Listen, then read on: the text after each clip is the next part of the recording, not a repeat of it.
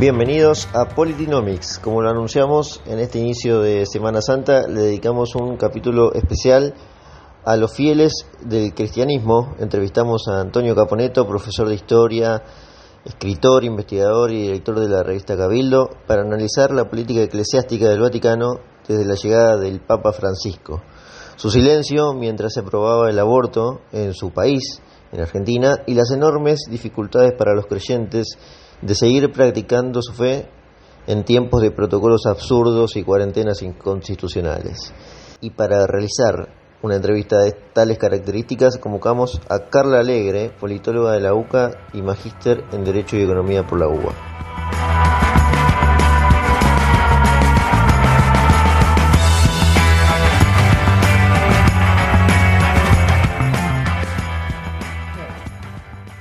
Antonio, mi primera pregunta tiene que ver, y creo que es un poco amplia, con qué le está pasando a la iglesia.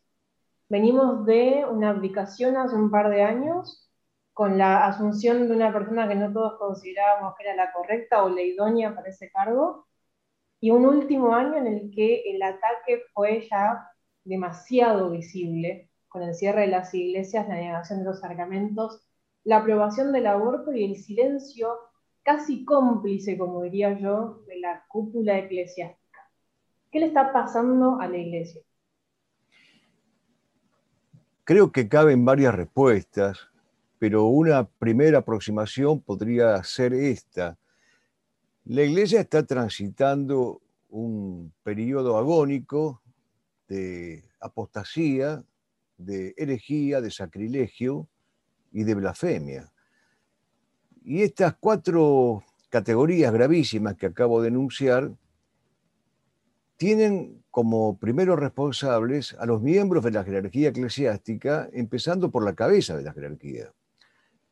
En rigor lo nuevo no es que la iglesia sea sacudida por el estrépito de estos cuatro pecados terribles.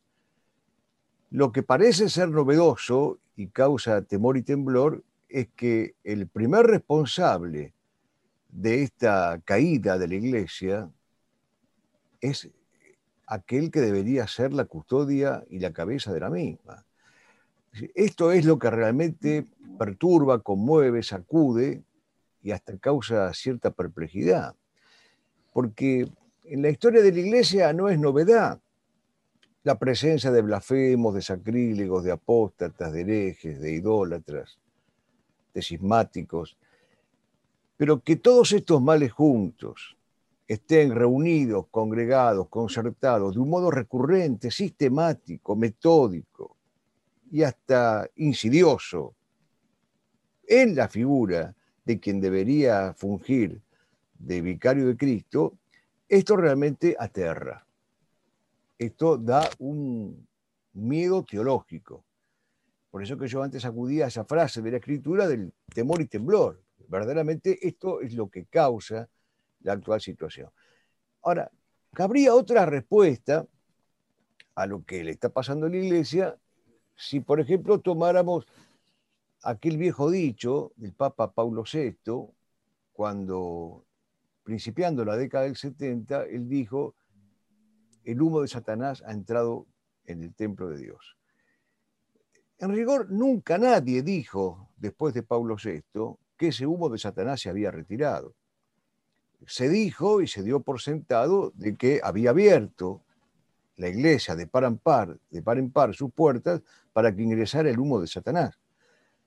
Lo cual era gravísimo, por cierto. Pero nadie dijo, señores, calma que se retiró.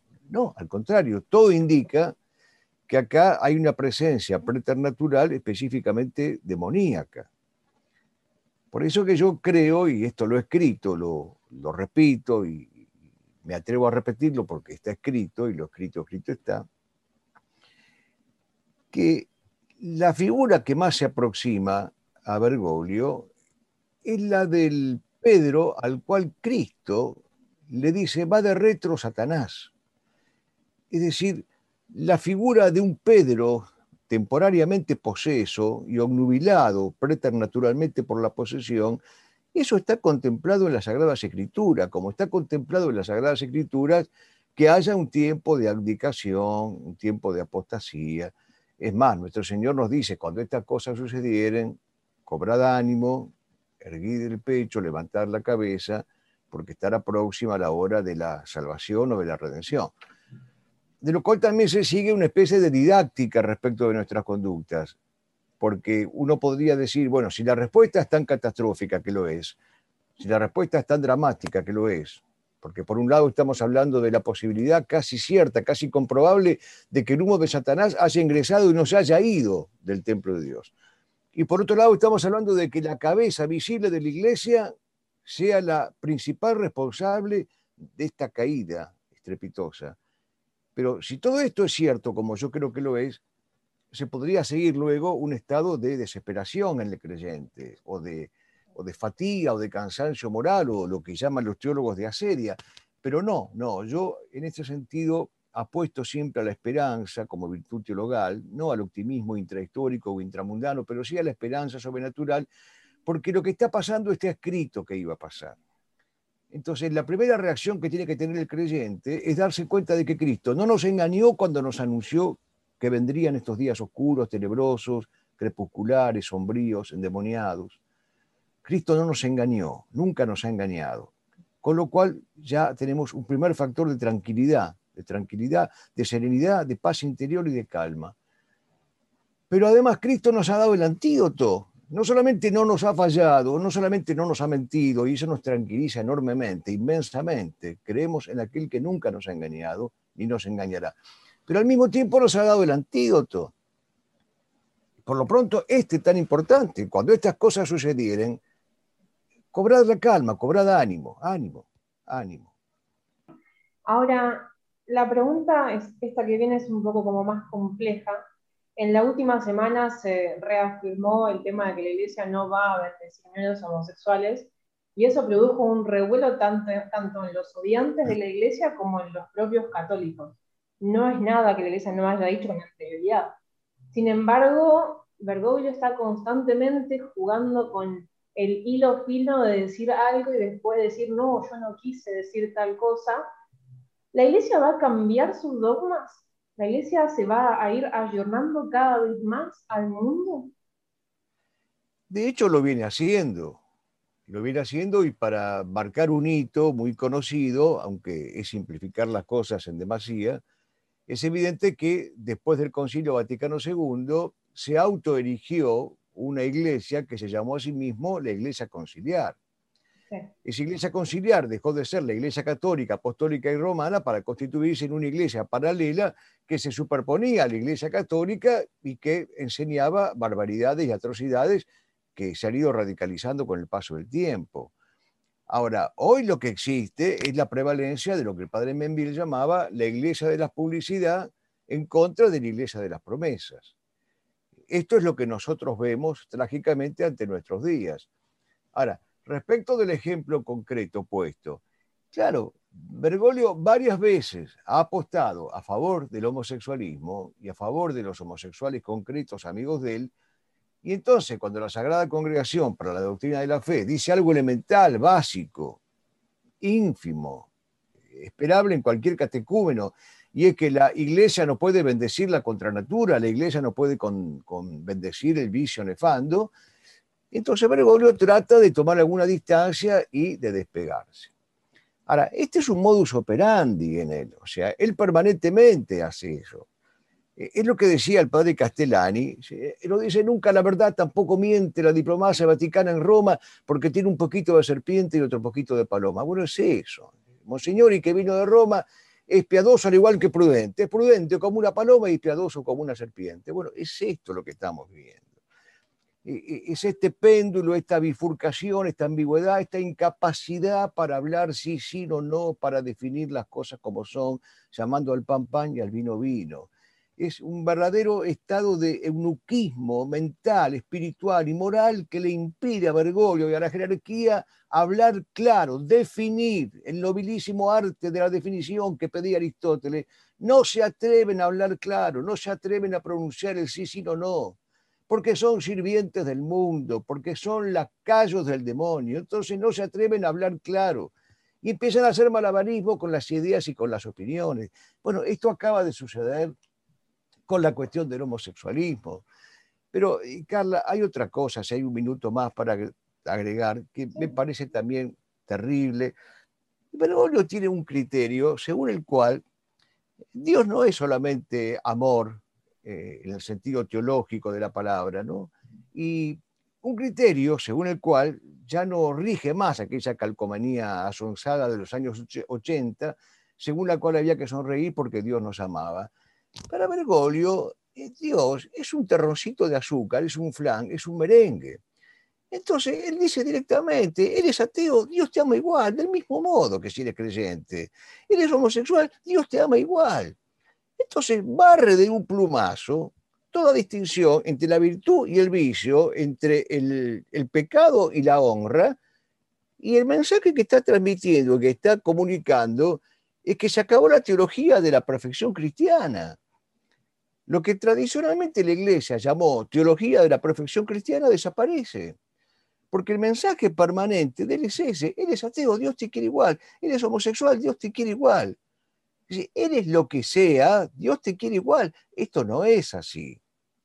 No es así porque entonces hay una tergiversación y una desnaturalización, primero de lo que es el amor de Dios, que es un amor de predilección, es un amor jerárquico, y en segundo lugar, hay una indistinción entre lo virtuoso y lo vicioso que hace que el hombre entonces no tenga que esforzarse para alcanzar la verdad, el bien y la belleza. Si Dios nos ama a todos a priori y a fortiori de la misma manera, ¿en dónde queda la cesis? Pero ¿en dónde queda el más elementalísimo proceso de conversión? O, para decirlo como lo dirían nuestras abuelas, ¿en dónde queda portarse bien? El valor de portarse bien. ¿Para qué le vamos a decir a un niño que se porte bien ¿Para qué le vamos a decir a un ladrón que deje de robar o a un delincuente que deje de delinquir? Si Dios te quiere igual, te quiere del mismo modo. Ahora, esto es lo que yo decía antes de Castellani, de el, catolicismo aflanado, amerengado y mistongo. Las tres cosas. Es decir, aflanado, hecho un flan, amerengado, hecho un merengue, y mistongo, hecho un tango. Hecho un tango. Entonces da lo mismo que sea cura, colchonero, rey de basto, malandrigo, estafador. Por algo, Bergoglio es es un tanguista es un tanguista que escandaliza y que suscita vergüenza propia y vergüenza ajena.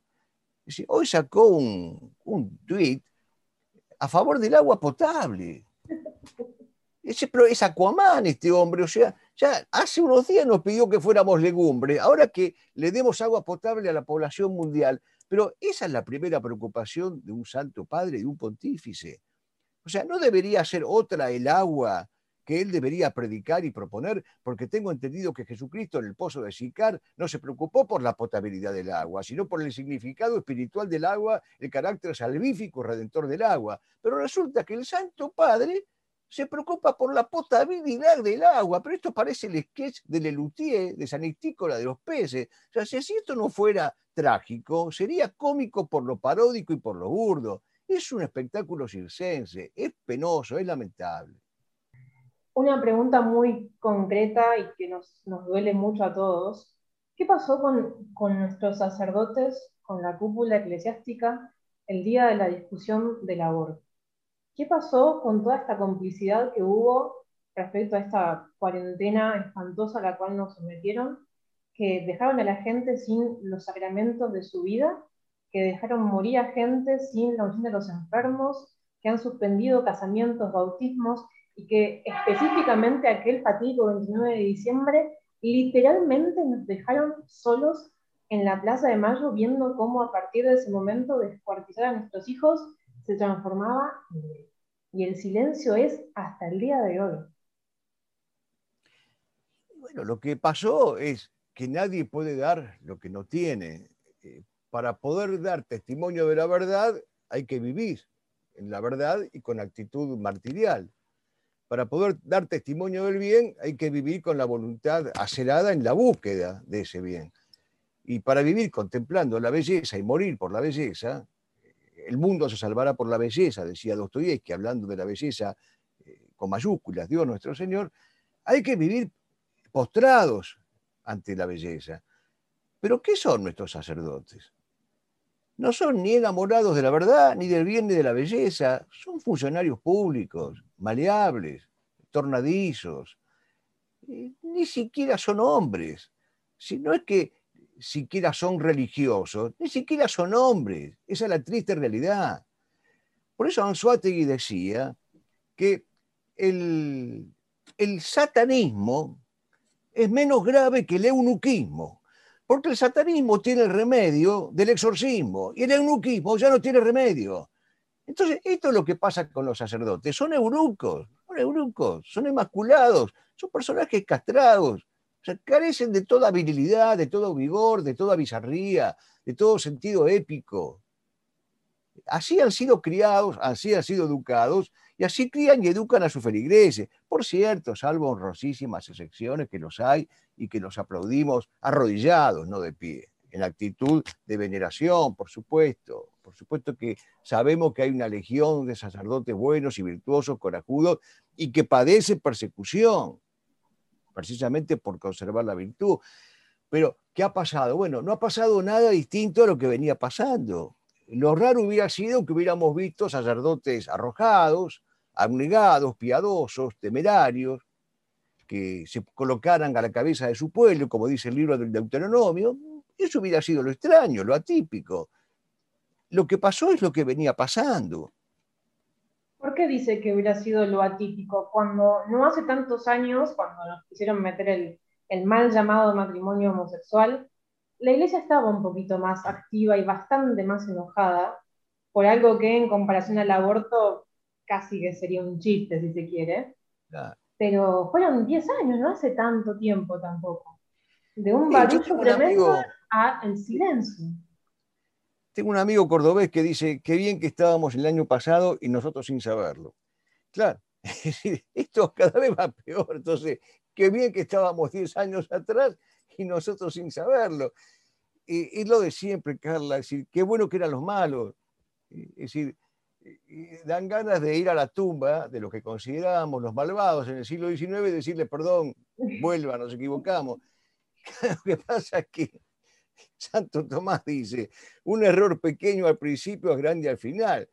Entonces, en 10 años el error creció, creció porque nadie lo cortó, nadie lo erradicó, además nadie lo consideró como erróneo. Entonces, un error pequeño al principio se hace grande al final. Es la, famosa metáfora de la bola de, lodo, ¿no? O de nieve. empieza siendo algo pequeño y después cómo lo pana uno. Es un descarrilamiento. Pero está bien eso, está bien eso de la idea de los 10 años, sí, es increíble. Yo no lo había pensado, pero pasaron nada más que 10 años, es increíble. Ahora, con, todo esto que, pasó con el tema del aborto, bueno, con, la debacle que hubo en este año y medio, que fue exitosa, eh, empezaron a surgir con mucho más fuerza todos lo que son los grupos políticos, partidos, etcétera, que están convencidos que pueden llegar al, poder y derogar este tipo de leyes. ¿Cómo ve usted en este momento estas nuevas agrupaciones? Hago poco más que nada en NOS, que es hasta ahora la, única plataforma que su, base principal tiene que ver con pelear en contra del aborto. No, yo la verdad que no creo en esa vía. Ya hace muchos años que vengo predicando que esa vía es falsa porque es funcional al sistema que prohija este tipo de expresiones, es decir, es la disidencia controlada. Ellos son los disidentes controlados, son políticamente correctos porque aprueban todas y cada una de las instancias que el régimen pide. O sea, se pasan el día, los días y la vida aprobando el examen de educación democrática. Creen en el sufragio universal, creen en los partidos políticos, creen en la participación en la representatividad democrática, partidocrática, creen en la constitución del 53 y creen en la soberanía del pueblo. Entonces, son funcionales al sistema. Lo que el sistema está necesitando son justamente estos personajes que le sirven y que son no solamente funcionales al sistema, sino que cooperan a la convalidación del sistema y hacen todo lo posible para que el sistema persista. De modo que yo no creo en absoluto en ninguna de estas vías y me merecen el, el repudio más absoluto, porque confunden a la gente buena, confunden a los buenos. Y entonces, con este panorama, la visión a futuro de nuestro país es completamente negativa. No, negativa, no, al contrario. Al contrario, Porque, porque hay que seguir peleando. Porque nosotros no estamos para rendirnos. Y acá, como dice Hermindo Luna, acá no se rinde nadie. ¿Por qué va a ser negativo? O sea, negativo no es un panorama que ofrece batalla al que quiere realmente luchar. Es un momento adecuado, excepcionalmente adecuado para librar el buen combate. Eso es lo que hay que hacer, proponer el buen combate y luchar. Entonces no puede ser nunca negativo un panorama que me está llamando a la cruzada, que me está llamando a la gesta, a la epopeya, a la cesis, a la mística, a la santa locura de la cruz. Todo esto no es negativo, todo esto es positivo. Hay que tener simplemente el coraje de proponerlo, nada más que eso. Perfecto, está, muy bueno el, giro lingüístico que se le dio a, a la palabra, muy interesante.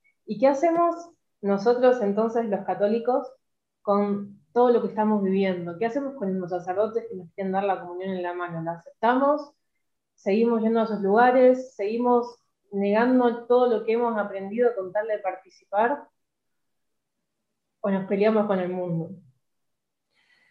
No, eh, el mundo es enemigo nuestro. La iglesia siempre ha enseñado que el alma del cristiano tiene tres enemigos, el mundo, el demonio y la carne. Hay que pelear contra estos enemigos. Y San Pedro es muy claro cuando dice, el diablo ronda como león rugiente buscando a quien devorar. Resistidles firmes en la fe. Bueno, esta es otra de las expresiones que no tienen ninguno de estos supuestos envalentonados en la acción política partidocrática el diablo, la presencia de lo demoníaco, Satán en la ciudad que dice Marcel de la Vigne, no quieren mencionar esto porque tienen miedo a que lo tomen por loco. Uy, habló del diablo, está loco. El primero que va a decir que está loco es el Papa. O sea, soy un político, aparece y dice, Satán está enseñoreado sobre Argentina y por lo tanto escuchemos lo que dice el apóstol San Pedro, el diablo ronda como león rugiente buscando a quien devorar, resistirle firmes en la fe, declarado una guerra justa, declarada una cruzada, no lo quieren decir, no lo quieren decir, no lo van a decir, porque además la primera que lo va a censurar va a ser la jerarquía eclesiástica. Totalmente, sí, no, no, faltan los sacerdotes que directamente hablan del infierno como algo que prácticamente no existió, una especie de cuentitos, si se quiere. Eh, los he escuchado y salimos espantados de ese lugar. Pero entonces, volviendo al tema anterior, o sea, ¿qué es lo que hay que hacer? Porque bueno, yo varias veces he hablado de este tema he dado varias charlas sobre la cuestión del quehacer político del católico, he escrito algunos libritos. Ahí está, el que lo quiera ver, que lo vea, pero digamos, yo me he tratado de ocupar del tema del quehacer político del católico. Yo no soy abstencionista, ni soy negativista, ni soy brazo cruzadista. Yo no digo que no haya nada que hacer, que hay que cruzarse de brazos o haya que abstenerse. Yo digo que hay que librar una guerra justa contra el sistema perverso e inicuo.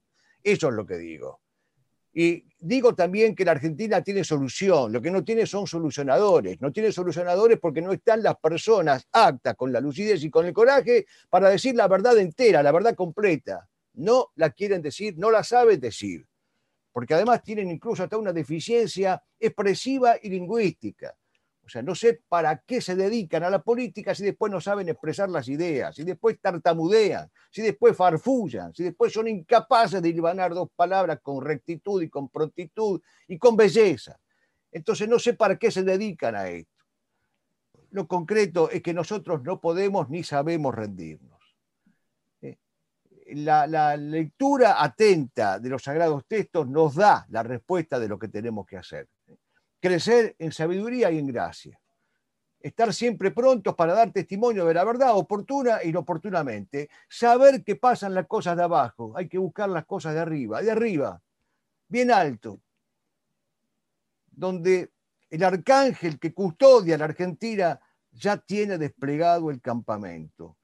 Hay que atreverse a seguir el consejo que nos da nuestro Señor. Cuando estas cosas sucedieren, cobrad ánimo erguid la cabeza, levantad el pecho. Eso es lo que tenemos que hacer, hacerle frente y no amedrentarnos más, no callarnos más. Una verdad necesaria que se omite es tanto más grave que un error que se emite. Y esto es lo que tampoco se dan cuenta. Viven pecando de omisión, viven pecando de omisión. De esto no se puede hablar. ¿Cómo va a hablar del demonio? ¿Cómo va a hablar de la realeza de Jesucristo? ¿Cómo va a hablar de la sinagoga? ¿Cómo va a hablar de la masonería? Pero ¿qué puedo perder si hablo de esto? Sí puedo perderlo todo. De hecho, perdí muchas cosas en mi vida. Pero hay algo que no quiero perder. Y lo que no quiero perder es el cielo. Y el cielo lo voy a perder si me comporto como un cabrón. Y eso es lo que no quiero.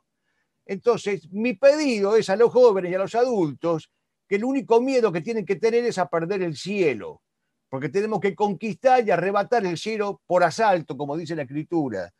El reino de los cielos está en tensión y únicamente lo arrebatan los esforzados, lo arrebatan los valientes. Eso es el secreto y todo el secreto de lo que hay que hacer. Por último, y para ir terminando, eh, si tiene ahí en, su memoria en este momento, estamos próximos a, vivir la, Santa Semana de la Iglesia, ¿Qué libros nos recomienda para poder vivirla más cercana a Cristo y a María? Yo creo que hay que leer las Sagradas Escrituras. Es decir, una y otra vez hay que volver a leer los sagrados textos. Hay que leer el Antiguo Testamento, principalmente el profeta Isaías, y hay que leer la pasión, la pasión de nuestro Señor narrada en los santos evangelios. Hay que leer los hechos de los apóstoles. No, no, no, no, no hay libro mejor que el, la Sagrada Escritura. No, no, lo otro es darle, existiendo la Sagrada Escritura, lo otro es darle papilla a los chicos. No, no digo que no haya buenos libros, claro que los hay, pero, pero no, comparado con la Sagrada Escritura que tiene que ser eh, rumiada con delectación y con júbilo. Perfecto, perfecto. Bueno, muchas gracias, Antonio.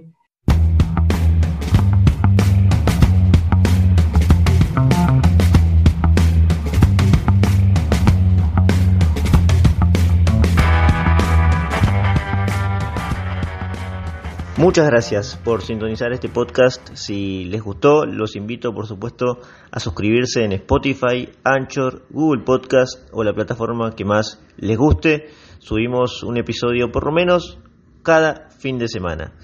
Nos estamos encontrando en el próximo capítulo de Politinomics. Un gran abrazo y hasta la próxima.